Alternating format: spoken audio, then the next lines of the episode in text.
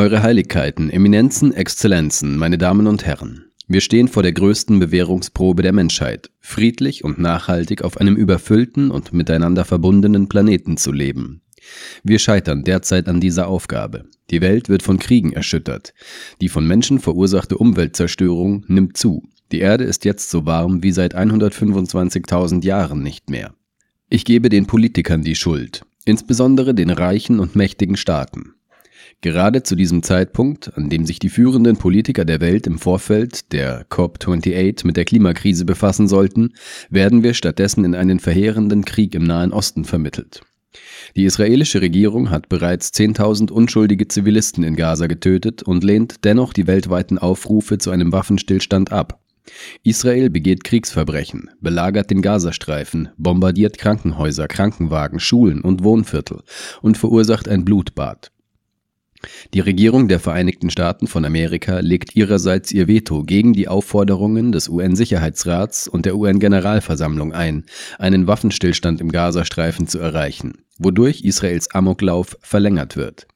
Und während der Krieg in Gaza tobt, setzen die USA ihren rücksichtslosen Versuch fort, die NATO-Erweiterung um die Ukraine durchzusetzen, ungeachtet der nachdrücklichen Widerstände Russlands. Das Ergebnis ist ein andauernder Stellvertreterkrieg zwischen den USA und Russland, der die Ukraine völlig zerstört. Die Politiker der mächtigen Nationen, insbesondere meine eigenen, haben uns in Kriege verwickelt, die die Menschen nicht wollen, und haben Maßnahmen gegen den Klimawandel so weit verzögert, dass sie unser Überleben gefährden. Durch ihre unerbittliche Korruption haben die Politiker die Arbeit von Milliarden von Menschen zunichte gemacht. Warum tun sie das? Die Antworten sind ebenso historisch wie aktuell.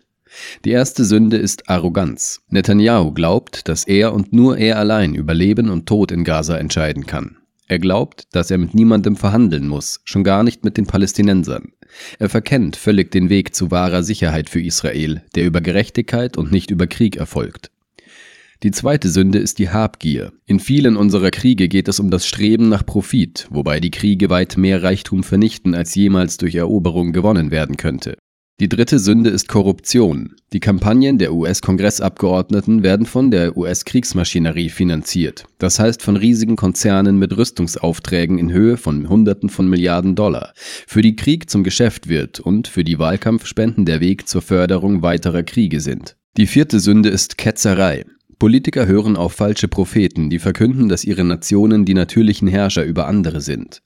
Wer hat Präsident Biden gesagt, dass die USA das unentbehrliche Land sind? Sie sind es nicht. Sie sind nur ein Land unter 193 Nationen. Sie machen nur 4,1 Prozent der Weltbevölkerung aus. Die Welt braucht die Führung der USA nicht. Die Welt braucht die USA für eine friedliche Kooperation. Ich bin seit mehr als 40 Jahren in der Politikberatung tätig. Ich kann Ihnen die harte Wahrheit sagen. Die reichen und mächtigen Nationen glauben, dass sie die Welt durch Täuschung beherrschen können.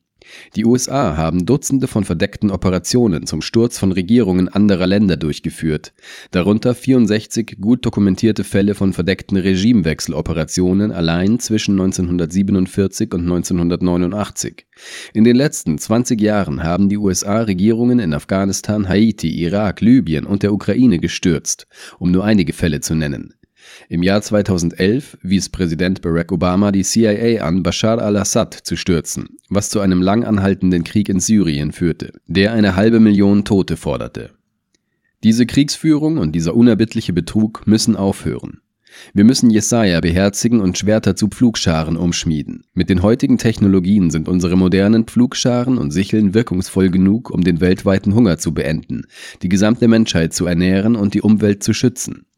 Der Krieg im Gazastreifen muss sofort beendet werden, bevor Israel noch mehr Blutvergießen verursacht, sodass wir uns nicht in einem regionalen Krieg wiederfinden. Israel kann seine wahre Sicherheit durch Frieden mit Palästina finden und nur durch Frieden mit Palästina.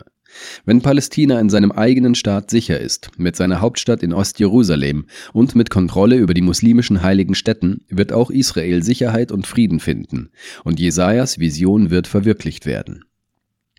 Der Krieg in der Ukraine kann und wird aufhören, wenn die USA endlich ihre Bemühungen um eine Ausweitung der NATO auf die Ukraine einstellen und stattdessen direkt mit Russland über dringende Fragen der gegenseitigen Sicherheit verhandeln, einschließlich einer erneuerten Diplomatie zur nuklearen Abrüstung. Trotz der Sünden der Reichen und Mächtigen gibt es noch Hoffnung auf Frieden, eure Heiligkeiten und Exzellenzen. Ja, es gibt Hoffnung, und sie bringen diese Hoffnung. Die öffentliche Meinung in der Welt fordert mit überwältigender Mehrheit Frieden. Sie, die religiösen Führer der Welt, fordern Frieden und beten für Frieden. Die UN-Mitgliedstaaten wünschen sich mit überwältigender Mehrheit Frieden, auch wenn Israel und die Vereinigten Staaten bisher die Forderungen der großen Mehrheit der UN-Mitgliedstaaten nach einem Waffenstillstand und einer Zwei-Staaten-Lösung für den israelisch-palästinensischen Konflikt ignoriert haben. Wenn der Rest der Welt sich für den Frieden einsetzt, wie es jetzt der Fall ist, müssen die Vereinigten Staaten und Israel auf den Ruf der Menschheit hören und ihn beherzigen.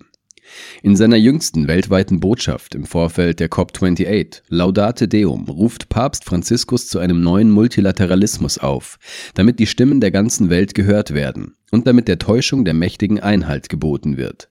So schreibt der Heilige Vater, unsere Welt ist so multipolar und gleichzeitig so komplex geworden, dass ein anderer Rahmen für eine wirksame Zusammenarbeit erforderlich ist.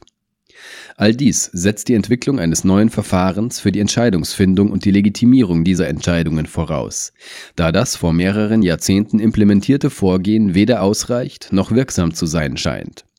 In diesem Rahmen wären notwendigerweise Räume für Gespräche, Konsultationen, Schlichtung, Konfliktlösung und Kontrolle erforderlich und schließlich eine Art verstärkte Demokratisierung im globalen Kontext, damit die verschiedenen Gegebenheiten zum Ausdruck gebracht und einbezogen werden können. Lassen Sie uns daher hier in Abu Dhabi zu einem neuen und ehrlichen Dialog der Reichen mit den Armen, der Mächtigen mit den Machtlosen und der großen Nationen mit den Kleinen aufrufen. Sagen wir Nein zu den Kriegen, Ja zum Frieden und Ja zum Überleben des Planeten.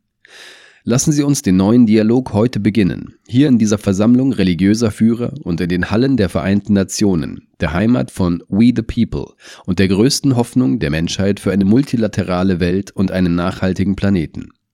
Sagen wir den Staats- und Regierungschefs der Welt klar und deutlich, sie sind für das Gemeinwohl verantwortlich, sie müssen ihre Arroganz, Gier, Korruption und Irrlehren ablegen. Ihr derzeitiger Handlungsrahmen funktioniert nicht, daher brauchen wir Veränderungen. Wir sollten uns auch darüber im Klaren sein, dass es nicht das eine unentbehrliche Land gibt. Es gibt nur eine unentbehrliche Gerechtigkeit. Und mit Gerechtigkeit sind alle Länder unentbehrlich. Ich danke Ihnen für diese Zusammenkunft. Mögen wir überall auf der Welt die Liebe und den Respekt für unsere Mitmenschen finden, die so dringend notwendig sind.